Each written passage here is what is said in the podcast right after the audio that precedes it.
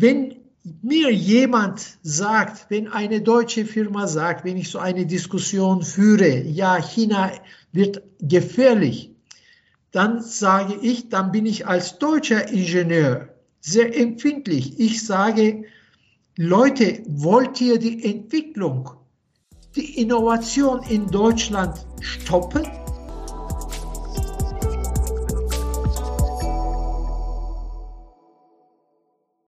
Willkommen zu China Hotpot, Podcast für deutsche kleine und mittelständige Unternehmen für den Erfolg im chinesischen Markt. Mein Name ist Xiaolong Hu, Ihr Gastgeber.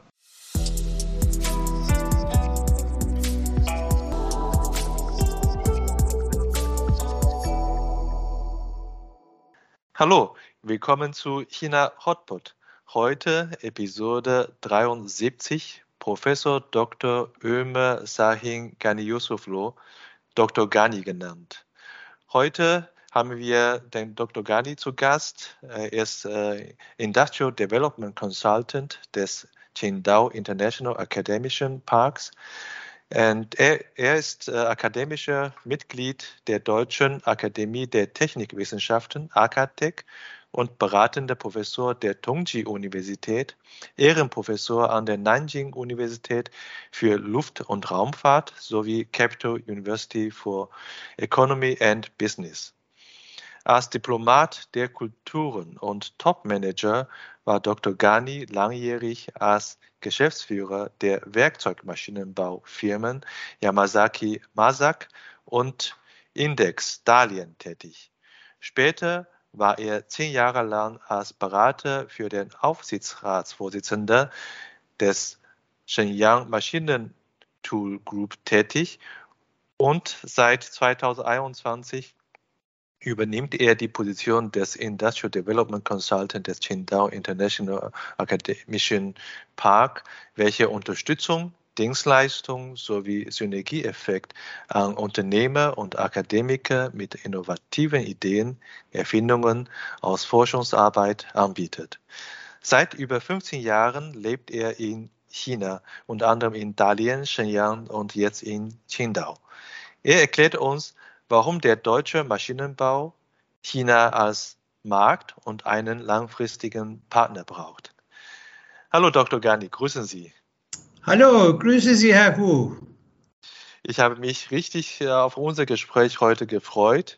Wir hätten eigentlich uns schon im Jahr 2012 treffen können, aber manchmal, wie es ist, äh, in zehn Jahren sehen wir uns zum ersten Mal. Ja, äh, nie aus den Augen verlieren und Kontakte immer warm halten. Ja, das ist so wichtig ist im Leben. Genau, was äh, das Leben mit einem macht, kann man wirklich nicht äh, äh, vorhersehen. Wie sind Sie äh, eigentlich aus, äh, äh, aus der Türkei über Deutschland und nach China gekommen? Wann sind Sie nach Deutschland gekommen? Ja, ich bin 1973 mit einem Koffer in der Hand nach Deutschland gekommen. Ich hatte die Deutsche Schule Istanbul besucht. Das ist die älteste deutsche Schule außerhalb Deutschlands. Das heißt mit anderen Worten die erste deutsche Schule außerhalb Deutschlands, 1868 gegründet. Ich habe dort deutsches Abitur gemacht und äh, war gar nicht so schlecht. Und so hatte ich die Chance, äh, in Deutschland zu studieren. Unsere Schule war damals auch die beste deutsche Schule außerhalb Deutschlands, von, vom deutschen Auswärtigen Amt anerkannt. Wir durften in jede Universität in Deutschland. So, ich bin äh, am 31. Dezember 73, also zum Silvester, mit einem Koffer in der Hand nach Deutschland gegangen, für fünf Jahre, um in Deutschland zu studieren.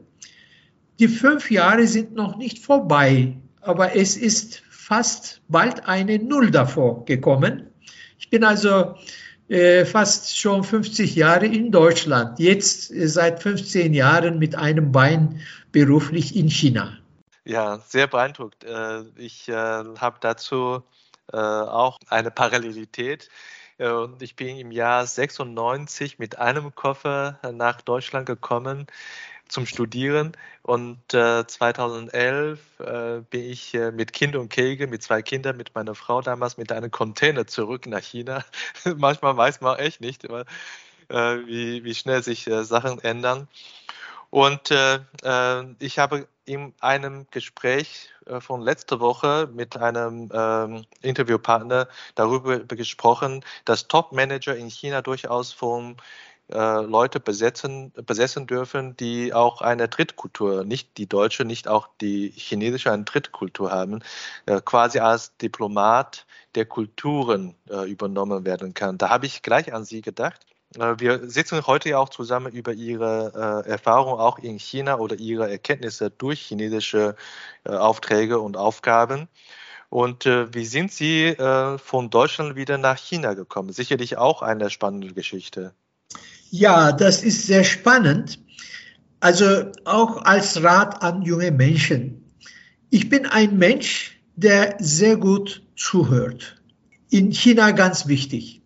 Ich bin ein Mensch, der viel liest, fachliches und auch zwischen den Zeilen liest. Ja. Äh, nach der Universität, nach meiner Promotion in Berlin, bin ich zu der damals sehr berühmten deutschen Firma Traub gegangen, in der Nähe von Stuttgart. Hersteller von Drehmaschinen war damals eine Perle des deutschen Werkzeugmaschinenbaus. Und ich hatte eine sehr interessante Tätigkeit dort, aber während meines Studiums und später während meiner Promotion, fünf Jahre, während der fünf Jahre, war mein Professor damals eine der drei Koryphäen in äh, Produktionstechnik weltweit, war oft in Japan. Und äh, die ersten japanischen Autos hatte man schon in Deutschland. Und er hat eines Tages in einer äh, Ingenieurzeitung einen, äh, ein Interview gegeben. Titel war Mit offenen Augen durch Japan.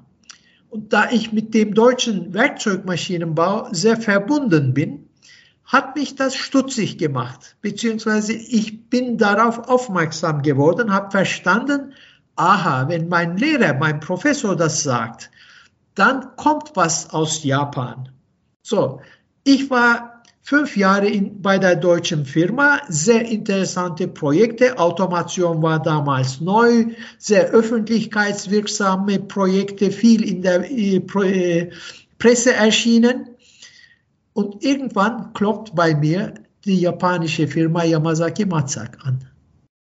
Privatunternehmen, schon damals weltweit zu den äh, äh besten aber nicht so erfolgreich in Deutschland, ja, äh, nicht so akzeptiert von äh, großen deutschen Firmen. Die haben mir ein Angebot gemacht und das war wie sechs im Lotto für mich. Viele haben mir gesagt, nee, du bist zu deutsch, geh nicht hin, du wirst nicht äh, zufrieden sein. Aber da habe ich immer an die an den Spruch, an den äh, Artikel von meinem Chef erinnert. Mit offenen Augen durch Japan. Und da ich für äh, neue Sachen, für zukunftsorientierte Sachen interessiert bin, habe ich gesagt, ich mache das. Ich war 35, habe gesagt, ich mache das drei Jahre. Wenn es nicht äh, hinhaut, dann bin ich nicht mal 40, aber habe drei Jahre Erfahrung bei einem führenden japanischen Unternehmen. Ich war dann 16 Jahre Geschäftsführer. Diese Entscheidung 50, war ja sehr, ja. sehr nachhaltig für Sie dann. Ne? Ja, ja.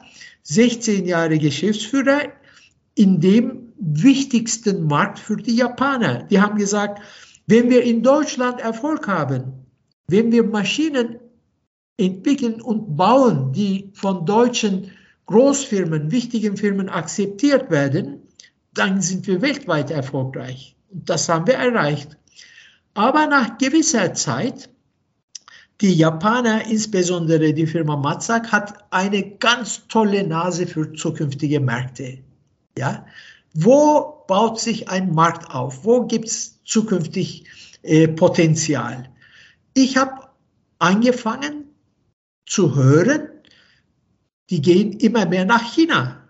Hab mir gedacht, Nachtigall, ich höre dir trapsen. Joint Venture gegründet. Äh, bei World Meetings haben wir Berichte aus China. Da habe ich gedacht, oh, Zukunft ist China. So, ich wurde 50, habe gedacht, mit 50 ist man noch ein junger Mann und schon 20 Jahre Erfahrung. So, deutsche Erfahrung, japanische Erfahrung und über mir gab es die Familie, also keine weitere Entwicklungschance. Ja. Und da habe ich ein Angebot bekommen von meinem Nachbarn. Wer war der Nachbar? Der Nachbar ist die Firma Index. Index war der größte Wettbewerb zu meiner ersten Firma Traub. Aber nach der Krise sind sie zusammengegangen, waren eine Firma und hatten in der Stadt Dalian mit Nummer zwei von China ein Joint Venture, was entwicklungsfähig war. Und in dem Joint Venture werden Maschinen gebaut von der Firma Traub, deren erste Generation zu meiner Zeit entwickelt wurde. In der Zwischenzeit gab es neue Generationen, weitere Entwicklungen, aber sogar der technische Leiter war ein ehemaliger Mitarbeiter von mir. Und die Firma Index, damals eine neue Geschäftsleitung in meinem Alter, hat mich gefragt, und die kannte ich über akademische Kanäle, ob ich für Index nach, nicht nach China gehen würde und eine neue Strategie äh, umsetzen würde, mit meinen Vorkenntnissen von meiner früheren Firma Traub und auch mit meiner Asien-Erfahrung. So schließt sich der Kreis. Ja, da habe ich gedacht, mein Gott, also vor Jahren zum Japaner gegangen mhm. und jetzt China. Und ich hatte den Rücken frei, zum Glück.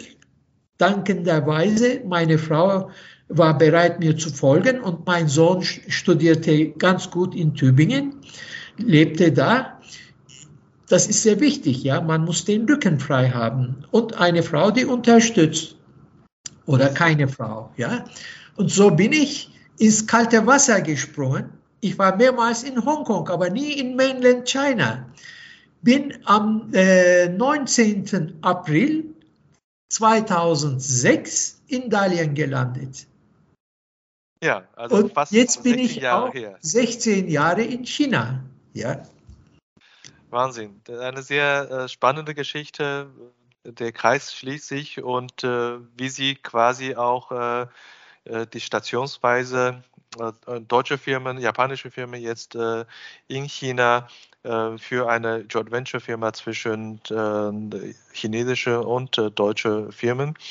Und äh, die Zeit, die Sie jetzt in China verbracht haben, haben Sie ja auch äh, verschiedene Stationen gehabt. Nicht nur die äh, Station bei Index in Dalian, sondern auch später. was haben Sie da in Dalian für die Firma Index eine, eine, eine, eine, Hauptaufgabe außer der Geschäftsführung? Gibt es dann strategische Stoßrichtungen von Index, was Sie dann übernehmen sollen?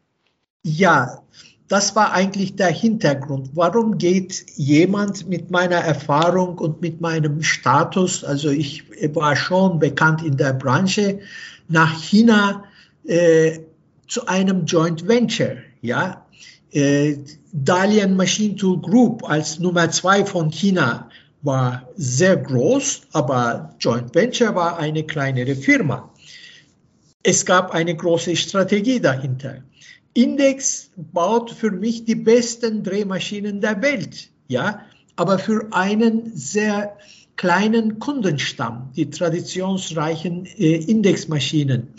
Und äh, die sind sehr gut, sehr teuer und auch sehr automobillastig. Ich spreche von einer Zeit vor äh, 16 Jahren, 17 Jahren. Ja. In der Zwischenzeit hat sich einiges geändert natürlich also war sehr äh, industrielastig, automobillastig, sehr hochwertige Maschinen und äh, sehr krisenempfindlich. Ja, wenn eine Krise kam, gab es äh, viele Stornierungen und äh, natürlich äh, finanzielle Probleme. Und die Geschäftsleitung von damals, die neue, die wollte Index global aufstellen, breiter aufstellen, auch was Produkte betrifft. Und das auch aus Kostengründen von China aus machen, vom Joint Venture aus. Also wir wollten äh, äh, neue Maschinen entwickeln, für Weltmärkte in China Großproduktion aufbauen. Äh, das war die äh, Strategie, die Vision damals. Und wenn ich äh, jetzt Ihrer nächsten Frage vorgreife, ich habe 2006 da angefangen, 2008 kam die große Krise. Mhm. Also fast alle waren betroffen auch die Firma Index. Und äh, die Priorität war beim Stammhaus. Die Projekte wurden damals gestoppt, zurückgefahren und äh, für mich war auch die Vision weg. Ja? Mhm. Ja, also nichtsdestotrotz, äh, Sie haben gesagt, äh, die Krise und so weiter, aber nichtsdestotrotz äh, würde ich äh, meine äh, Anerkennung aussprechen für die Strategie, ein, ein Weltprodukt in China zu entwickeln äh, durch die Firma Index, weil 2005 und 2006, ich war damals schon in der Beratung für einige Jahre, die die Hauptthemen der produzierenden Branche sind eher Verlagerung, nach Osteuropa, Verlagerung nach Asien äh, wegen Kosten. Noch äh, viel weniger sind es dann äh, aus der Produktsicht äh, in China oder in anderen Ländern ein Weltmarktprodukt zu entwickeln. Das, ich glaube, das ist äh, nach wie vor ein, äh, das ist auf jeden Fall ein Vorreiter. Und zehn Jahre später, in der, in der zweiten Jahrzehnte von äh, von unserem Jahrhundert 2015 aufwärts. Da kommen immer mehr Maschinenbauunternehmen, die ich später auch als Kunde betreut habe, die solche äh, Vorhaben auch umgesetzt haben, wo wir auch äh, oder wo ich auch unterstützt habe. Also da möchte ich nochmal anerkennen, dass diese globale Strategie von Index ist auf jeden Fall richtig. Natürlich. die Welt besteht nicht nur aus hochentwickelten Ländern, die so äh, äh, sophisticated, würde ich sagen, Maschinen ver verwenden, einsetzen können, wie die deutschen Hersteller überwiegend äh, entwickeln und produzieren und verkaufen. Ja? ja? Man muss die Weltmärkte berücksichtigen. Die sind die Zukunft, die Entwicklungsländer, Schwellenländer. Sie können eine hochwertige deutsche Maschine nicht nach Afrika schicken. Da gibt's gar nicht das Verständnis für die Technologie. Da gibt es nicht die Bediener, da gibt es nicht die, äh, die, die Serviceorganisation dafür. Aber all diese Länder, das ist in meinen Augen 85 Prozent der Weltmärkte, die wollen sich entwickeln, die wollen auch eine gute Zukunft äh, äh, aufbauen, aber die brauchen auch angemessene Maschinen für ihr Niveau. Ja, und denken Sie an China. Wenn Sie äh, zum Beispiel zum gleichen Zeitpunkt in Harbin im Nordosten minus 40 Grad haben und in Shenzhen im Südwesten hm. plus 30, Richtig. dann dürfen Sie keine hochwertigen Maschinen dort einsetzen, die äh, hochsensibel sind und die gleiche Qualität zum äh, Zeitpunkt X verlangen. Ja, da müssen die Maschinen diesen äh, Herausforderungen gewachsen sein. Ja. Richtig, richtig. Und äh, wir, wir haben ja das Hauptthema heute, warum deutscher Maschinenbau äh, China braucht. Das kommen wir noch gleich dazu. Ich möchte nicht die Chance missen, Sie nochmal zu fragen, was haben Sie dann später als äh, Berater von äh, äh, Aufsichtsratsvorsitzende äh, von der Shenyang Maschinentools äh, für, eine, für einen Auftrag gehabt? Also was war Ihre sozusagen Hauptaufgabe für die Firma Shenyang Maschinentools damals? Also meine Hauptaufgabe war, äh, in der Person des Aufsichtsratsvorsitzenden die Firma zukunftsfähiger zu machen und global äh, hoffähig, wie man auf Deutsch sagt. Äh, Shenyang war in China als Staatsunternehmen schon gesetzt, also eine Hausnummer, aber auch aufgrund der, des aufkommenden Wettbewerbs, man wollte äh, in China technologisch stärker werden und global äh, auch wettbewerbsfähig. Das heißt, zum einen mussten Maschinen entwickelt werden, die qualitativ die Anforderungen der Weltmärkte erfüllen, auch von einem Markt wie Deutschland, anspruchsvollem Markt, aber auch der digitalen Welt, die kam und wo China sehr stark war, gewachsen zu sein. So, also mehrere Aufgaben.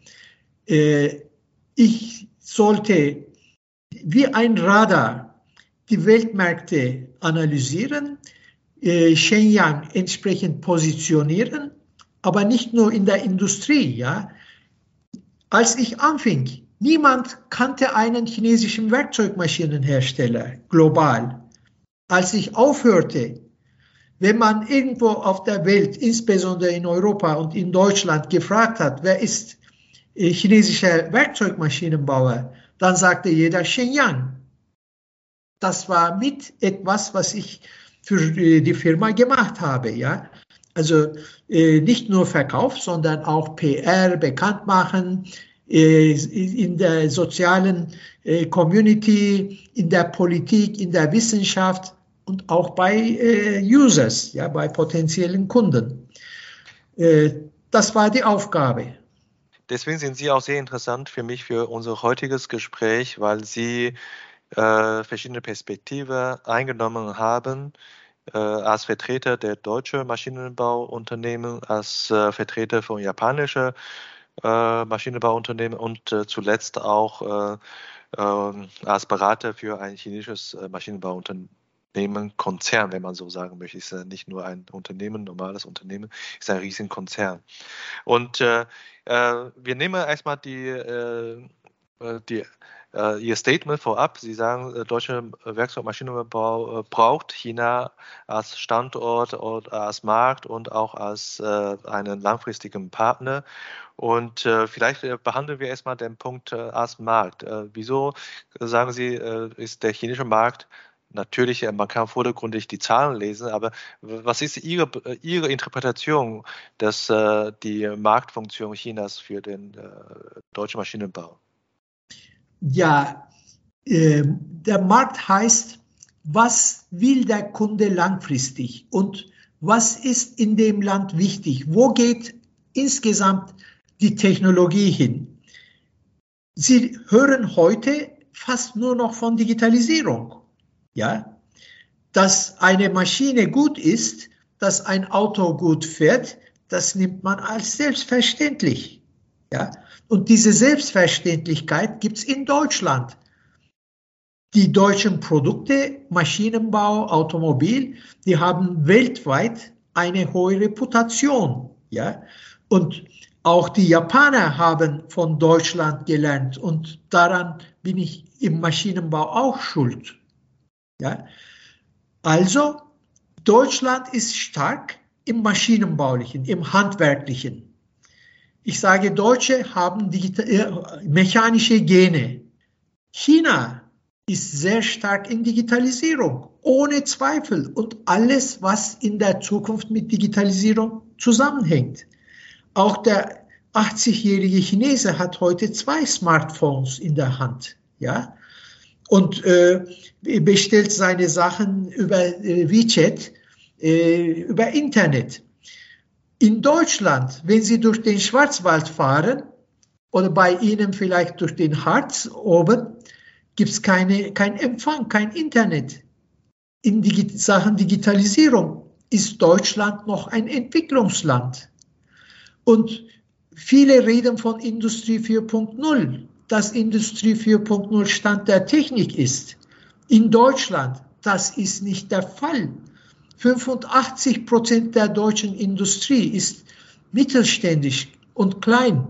Und die haben große Probleme, Industrie 4.0 zu verstehen, geschweige denn umzusetzen. Aber in China ist das Stand der Technik. In China redet heute jeder von Smart Factory, Smart Production. Vielleicht nach chinesischer Lesart, ja, nicht so äh, wie sich Deutsche vorstellen, aber Zukunft in China ist digital. Und die Chinesen haben digitale Gene, sage ich.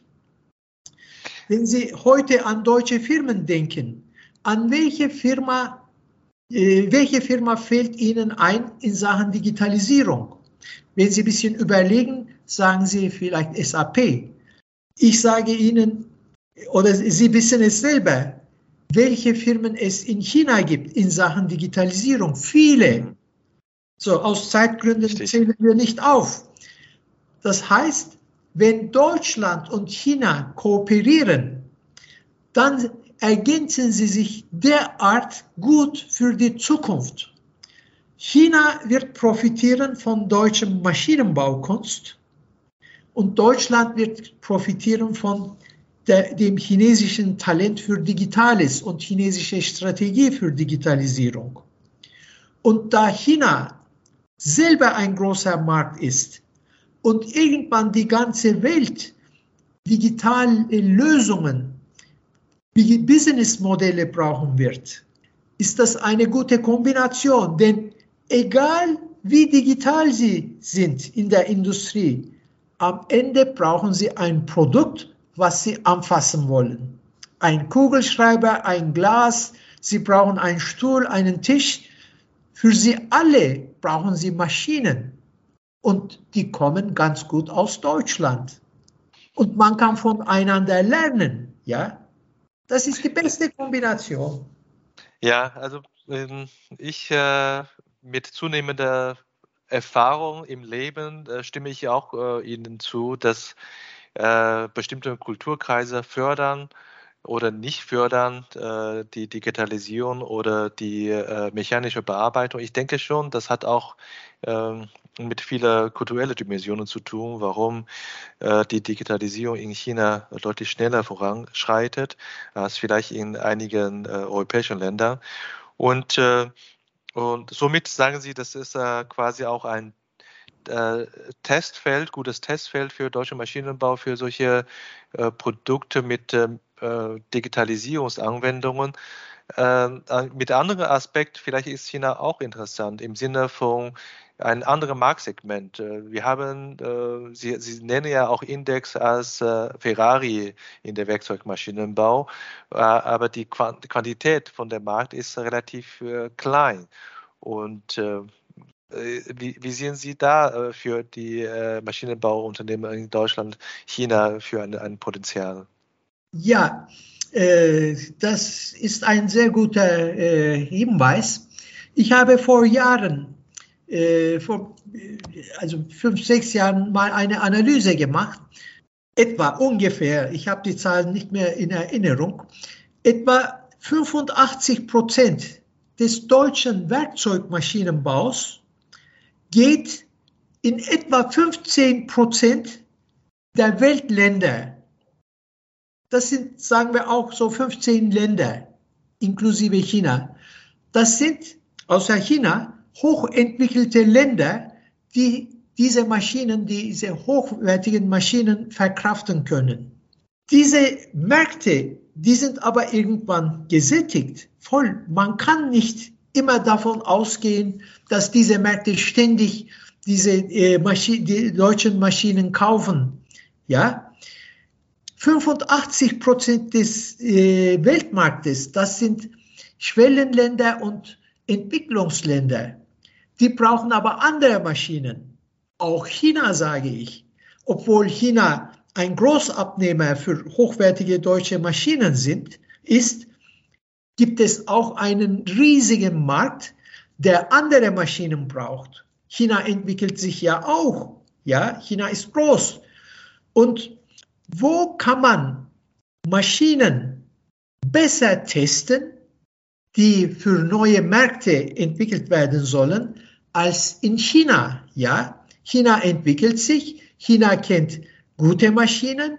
China weiß aber auch, was das Land kann diese Kombination mit Digitalisierung, neue Geschäftsmodelle, künstliche Intelligenz, wenn China mit 1,5 Milliarden Menschen und mit einer digital tickenden Generation diese angepassten Maschinen, die für neue Märkte entwickelt werden, akzeptiert, dann kann man mit diesen Maschinen weltweit überall Erfolg haben. Als Paketlösung für eine digitale Welt. Ja. Das ist im Grunde genommen auch genau die Strategie von äh, der Firma Index in 2006, äh, als sie in China anfing, äh, in ein anderes Produktsegment, äh, dieser Mid-Tech-Segment reinzukommen, damit auch äh, größere äh, Anzahl von Maschinen äh, vertreiben kann. Das ist die Zielsetzung. Und jetzt habe ich ja vorhin Ihnen erzählt, äh, erlebe ich immer mehr Maschinenbauunternehmen, die diese Poten dieses Potenzial auch erkennen und auch nachmachen, wie damals Index auch und auch erfolgreich ihr Wertprodukt in China äh, entwickeln und testen. Aber es gibt nach wie vor einige Unternehmen, die das nicht machen. Für die äh, Markt, Märkte, die äh, solche Produkte nicht von deutschen Anbietern angeboten werden, werden dann natürlich von chinesischen Anbietern angeboten. Äh, viele chinesische Anbieter kommen von der Bottom äh, to the Top, also sie gehen von der äh, sehr einfachen Maschine in den Mid-Tech-Bereich rein. Und das ist wiederum auch ein Grund, warum viele deutsche Maschinenbauunternehmen doch China als eine Gefahr sehen. Das ist dann ein, ein, ein Risiko für sich und äh, ja, ein, ein, ein, ein potenzieller äh, Wettbewerber aus China kommen, die dann einem selber den Markt wegnimmt. Äh, somit baut sich dann die Distanz und äh, so ein negatives Gefühl. Wie sehen Sie äh, da die Situation? Also das ist ein sehr interessanter Aspekt und äh, man kann dazu mehrere äh, Meinungen sagen, äh, Kommentare geben. Einmal, es ist einfacher, bottom-up etwas neu zu entwickeln der deutsche Ingenieur, der kann nicht top-down eine Maschine vereinfachen beziehungsweise eine einfache Maschine entwickeln. Das hat er nicht im Blut, ja. Der Maschinenbau ist die Domäne des deutschen Ingenieurs. Er ist stolz auf seine hochwertige Maschine. Deswegen ist es ratsam, dass diese Maschinen für neue Märkte vor Ort entwickelt werden. In den Ländern, in den Märkten. Das gilt für Autos genauso, aber das ist ja mittlerweile gang und gäbe. Viele deutsche Firmen haben das erkannt und haben in China auch Entwicklungszentren eröffnet. Ja? Das ist eine Antwort. Zu der Frage, zu dem Punkt Angst haben.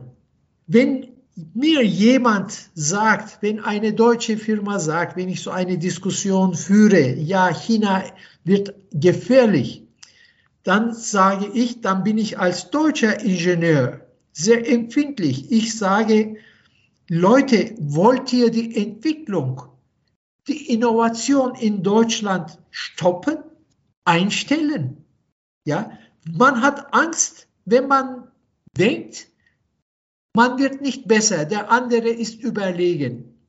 Wenn man sich weiterentwickelt, wenn man das als sportlichen Ehrgeiz nimmt, ja, dann kann man sich weiterentwickeln. Und Deutschland ist eigentlich von jeder Krise, ich beziehe mich jetzt auf den Werkzeugmaschinenbau, immer stark und mit Innovationen, mit neuen Ideen rausgekommen.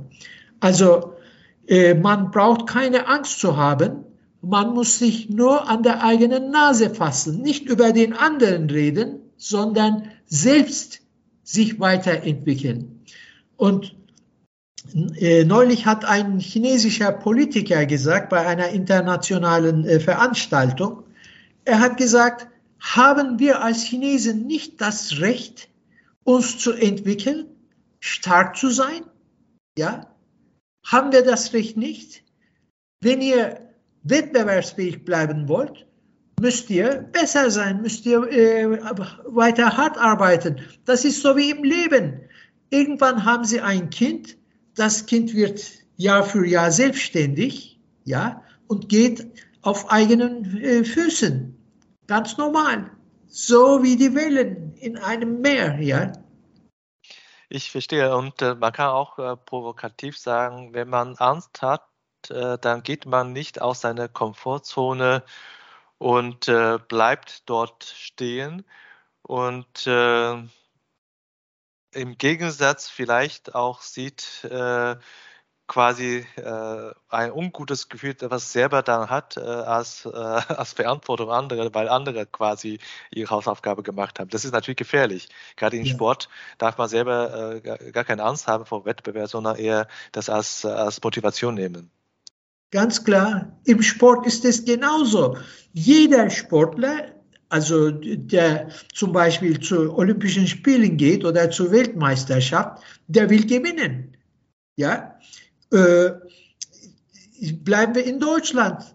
Wenn Bayern München jedes Jahr Meister wird, ist das Schuld von Bayern München?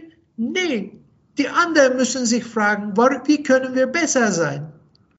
Ja, und wenn andere besser sind, dann darf sich Bayern München nicht beschweren. Ja, weil andere äh, äh, stärker werden, dann müssen sie noch besser werden. Ja, ganz einfach. Ja. Also ich kenne mich in der deutschen Fußballindustrie jetzt nicht aus, aber man kennt so ein bisschen die Kommentare äh, so in der in der in den Medien und das äh, äh als der Klassenführer hat man nicht immer leicht. Das führt mich zu einer anderen Erkenntnis oder andere Erfahrung, die ich privat in, äh, in Deutschland gesammelt habe. Ich habe ja zwei Kinder, die gehen in die deutsche Schule.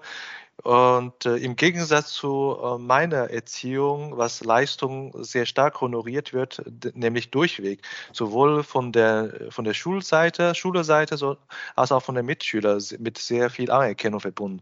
Aber in Deutschland ist tatsächlich so, Kinder mit guter Leistung werden als Streber bezeichnet. Und äh, das ist nicht immer positiv gemeint, oder, sondern, sondern eher negativ gemeint.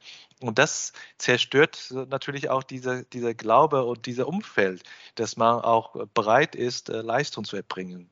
Das finde ich ja. äh, mit Vorsicht zu genießen. Sehr mit Vorsicht zu genießen. Äh, die Kinder, die junge Generation, die muss wissen, von nichts kommt nichts. Ja, nur durch harte Arbeit, durch Fleiß kann man einiges erreichen. Es sei denn, man hat einen superreichen Vater, aber man darf nicht vergessen, das, was da ist, ist irgendwann weg, ja. Auch das Reich, der Reiche hat irgendwann nichts, wenn er nichts dazu tut, ja. Von nichts kommt nichts. Und ich kann in meinem Alter sagen, ich bin äh, fast 70 Jahre alt, ich arbeite auch heute noch so viel wie in meinen jungen Jahren. Ja, wenn man, äh, ich sage auch äh, in, in meinem Metier wettbewerbsfähig sein will, wenn man vorne dabei sein will, muss man viel machen, sogar mehr als andere. Das ist einfaches Gesetz. Von nichts kommt nichts. Ja, da äh, stimme ich äh, auch voll zu. Und äh, man merkt auch, was China in den letzten 30 Jahren auch erreicht habe, auch international in den verschiedenen wissenschaftlichen äh, oder auch äh, äh, wirtschaftlichen Gremien. Da haben Sie sicherlich auch ein paar Erfahrungen gesammelt, wie China die Position in der Welt sich verändert hat. Ja, natürlich. Weltweit gibt es überall Wettbewerb. Wer sich nicht fachlich durchsetzen kann, der kommt nicht hoch. Ja, zum Beispiel, äh, ich möchte hier äh, die äh, Internationale Akademie für Produktionstechnik zitieren, äh, als Beispiel bringen. Sie haben vorhin gesagt, ich bin in der AKTEC, Deutsche Akademie für Technikwissenschaften. Darüber gibt es die sogenannte CIRP, C-I-R-P, International Academy for Production Engineering. Da bin ich als Industriemitglied äh, drin. Äh, und da sind die äh, eigentlich besten Professoren der Welt organisiert, etwa 600 Professoren, auch einige aus China. Und dieses, äh, diese Organisation hat jedes Jahr einen Vorstand, es wird immer zwei Jahre vorausbestimmt, wer in zwei Jahren Präsident sein wird. Der jetzige zweite Vizepräsident ist ein chinesischer Professor aus Tianjin.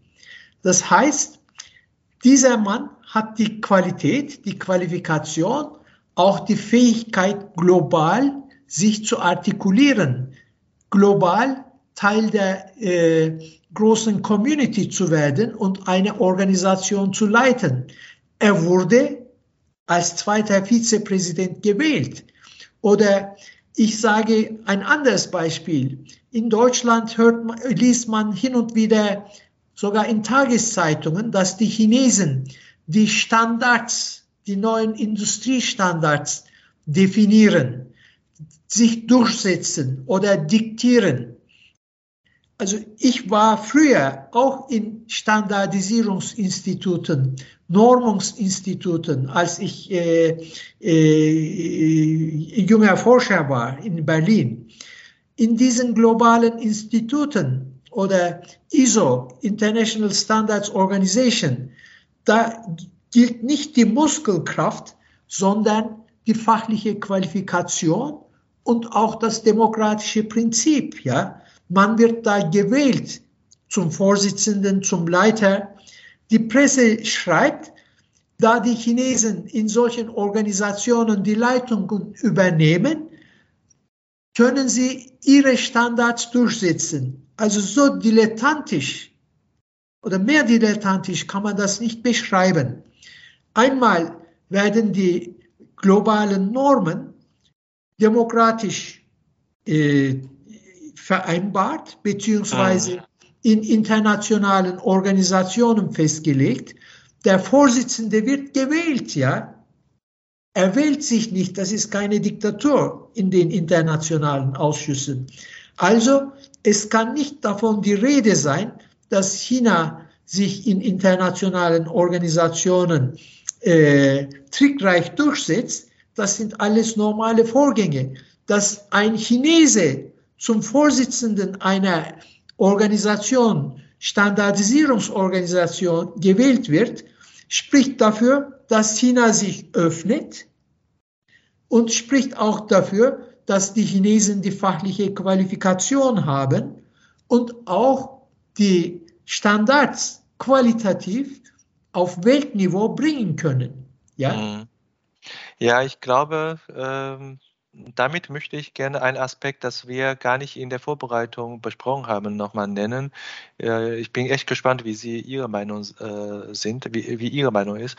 Und äh, ich finde, diese, diese Art von Pressemeldungen, das lese ich auch, auch häufig, und ich denke, ein Grund dafür, warum solche Pressemeldungen in Deutschland doch äh, Publikum gefunden haben, ist, äh, das ist einfach. Die Welt ist dann einfach erklärt.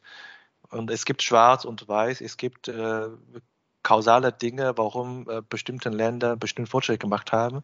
Aber die Welt ist nicht so ganz einfach, die ist relativ komplex. Und ich finde, äh, zumindest äh, die chinesische Kultur, auch vielleicht auch ihre äh, sozusagen muttersprachliche äh, Kultur, die türkische Kultur, haben vielleicht eine Offenheit zur Komplexität der Welt und können vielleicht ein bisschen damit besser umgehen, äh, als vielleicht in ähm, manche westlichen Kultur, die man lieber eine einfache Struktur haben möchte, weil das auch wiederum bequem ist. Das ist bequemer, eine einfache Struktur zu haben, zu verstehen, äh, was ist schwarz, was ist weiß, aber die Welt ist nicht so ganz schwarz-weiß.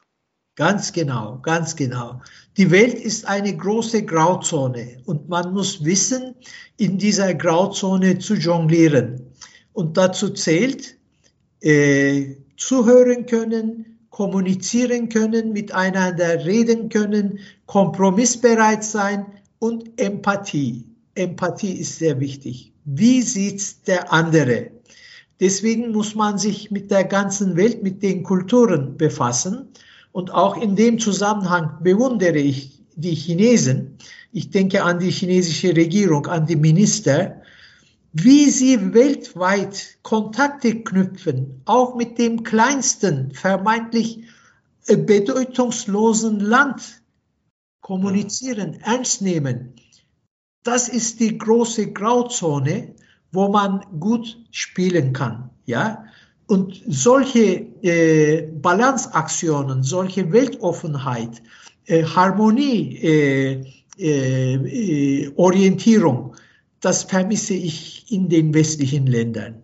Ja, ja also Hm, ich, ich, äh, ich bin auch politisch jetzt gar nicht aktiv, aber wenn man nur die Fakten sieht, China ist erst seit äh, 70er quasi aufgenommen worden in, in der, in der UN.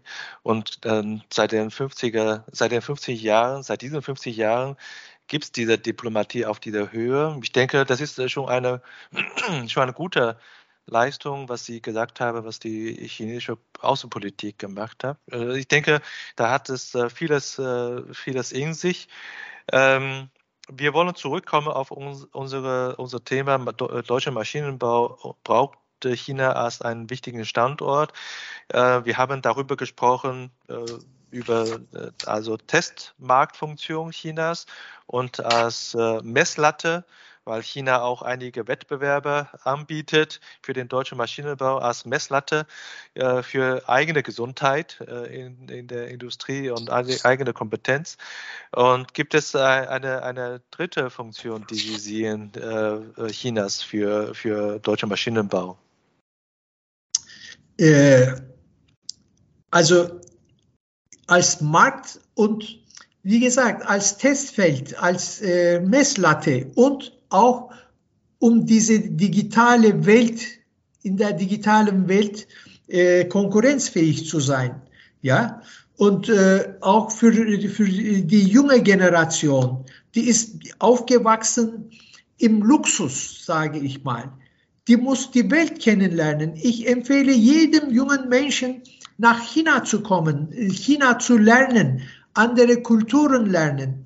Die Welt ist, äh, ist vielfältig, ja, und man kann auf der Welt Frieden haben, wenn man den anderen kennt, woanders auch Freunde hat, ja, äh, wenn man Empathie hat. Es gibt äh, einen, ein sehr interessantes Buch, was ich vor vielen Jahren äh, gelesen habe. Das ist von Edzard Reuter, ja, Herr Reuter, der vor vielen Jahren der Chef von Mercedes Daimler war, ja, Edzard Reuter. Der schreibt, wir müssen, wir dürfen nicht urteilen, wenn wir uns nicht auskennen, wenn wir den also sinngemäß sage ich, ja. Wenn wir etwas urteilen wollen, dann müssen wir auch die andere Seite kennen. Das hat mich all die Jahre begleitet, ja. Ich zitiere das oft. Mhm. Äh, das hat er vielleicht vor 30 Jahren gesagt, in einem Buch geschrieben. Das gilt immer noch.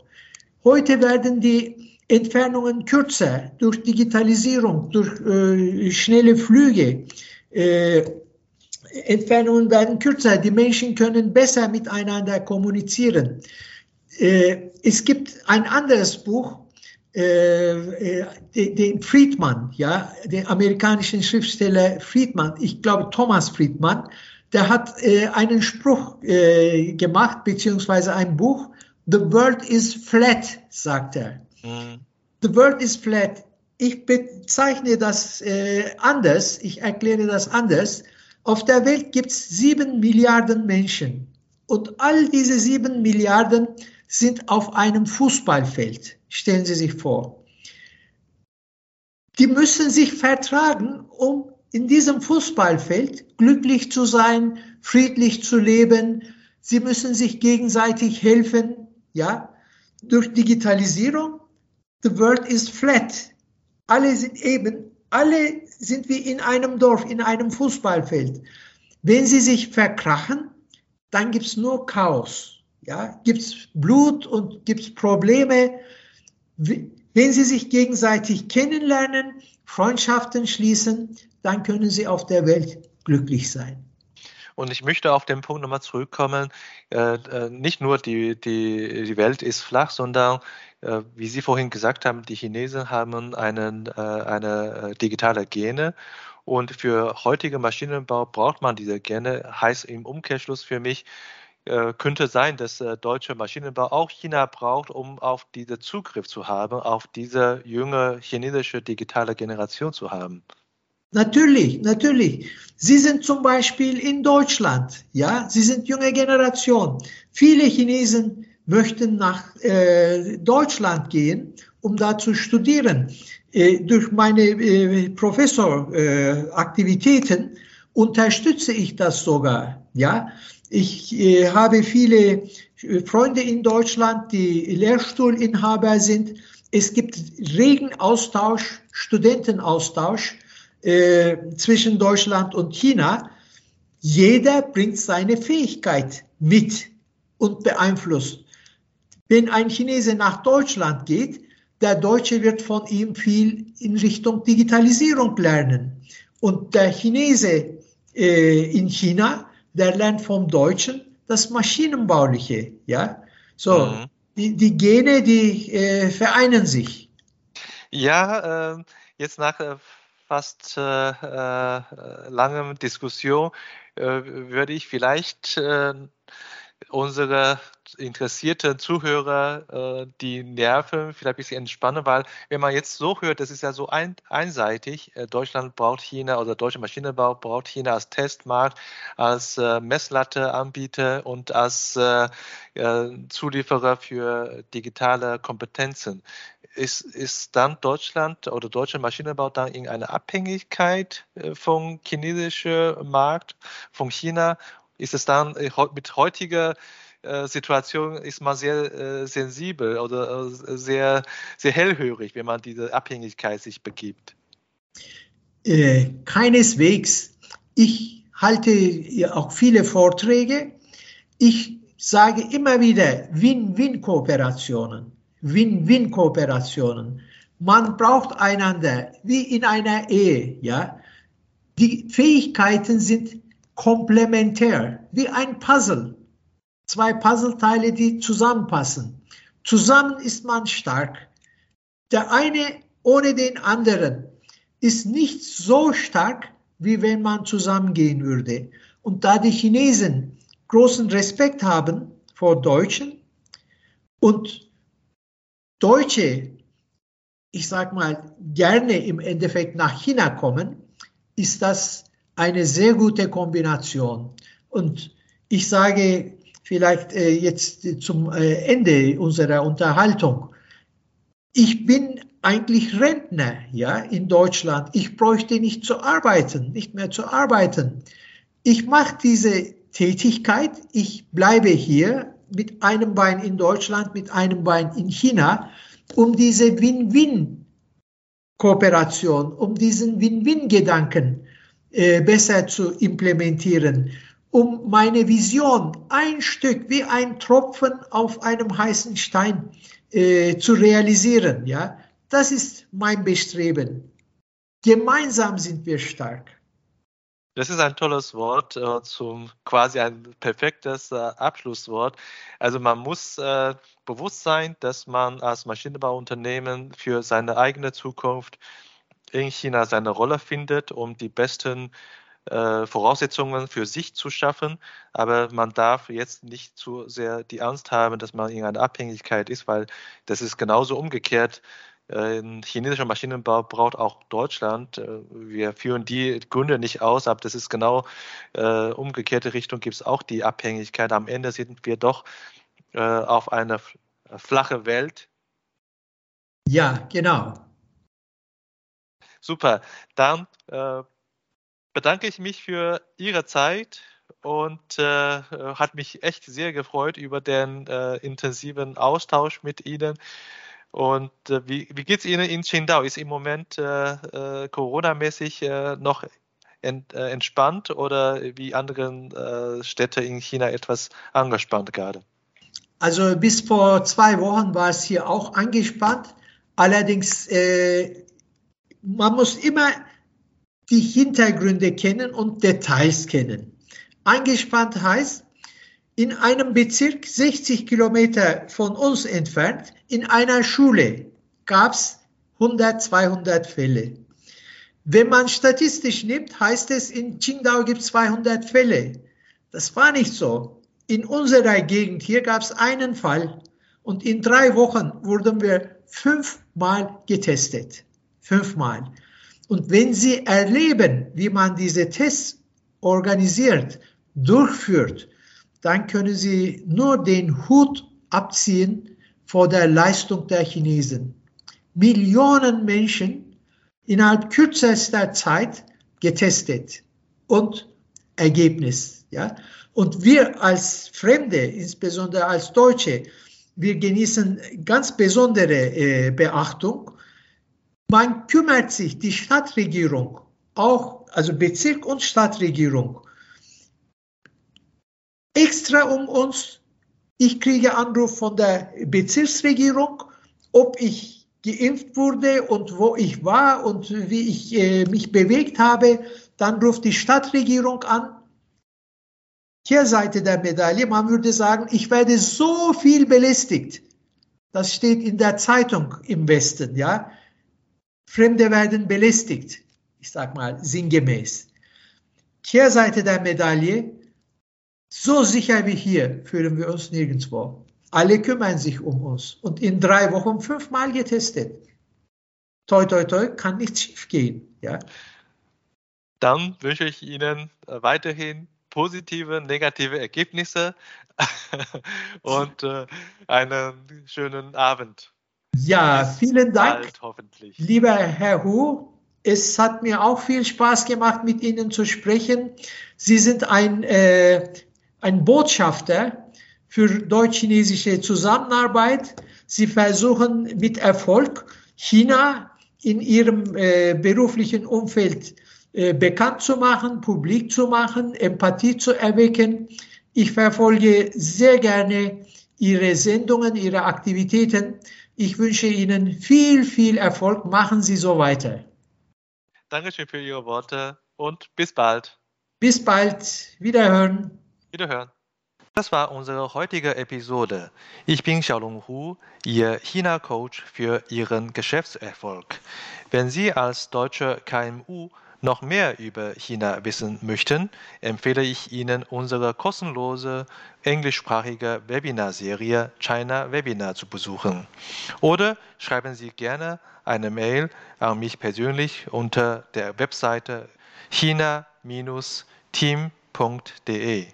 Mit über 100 China-Experten können wir Ihnen gerne weiterhelfen.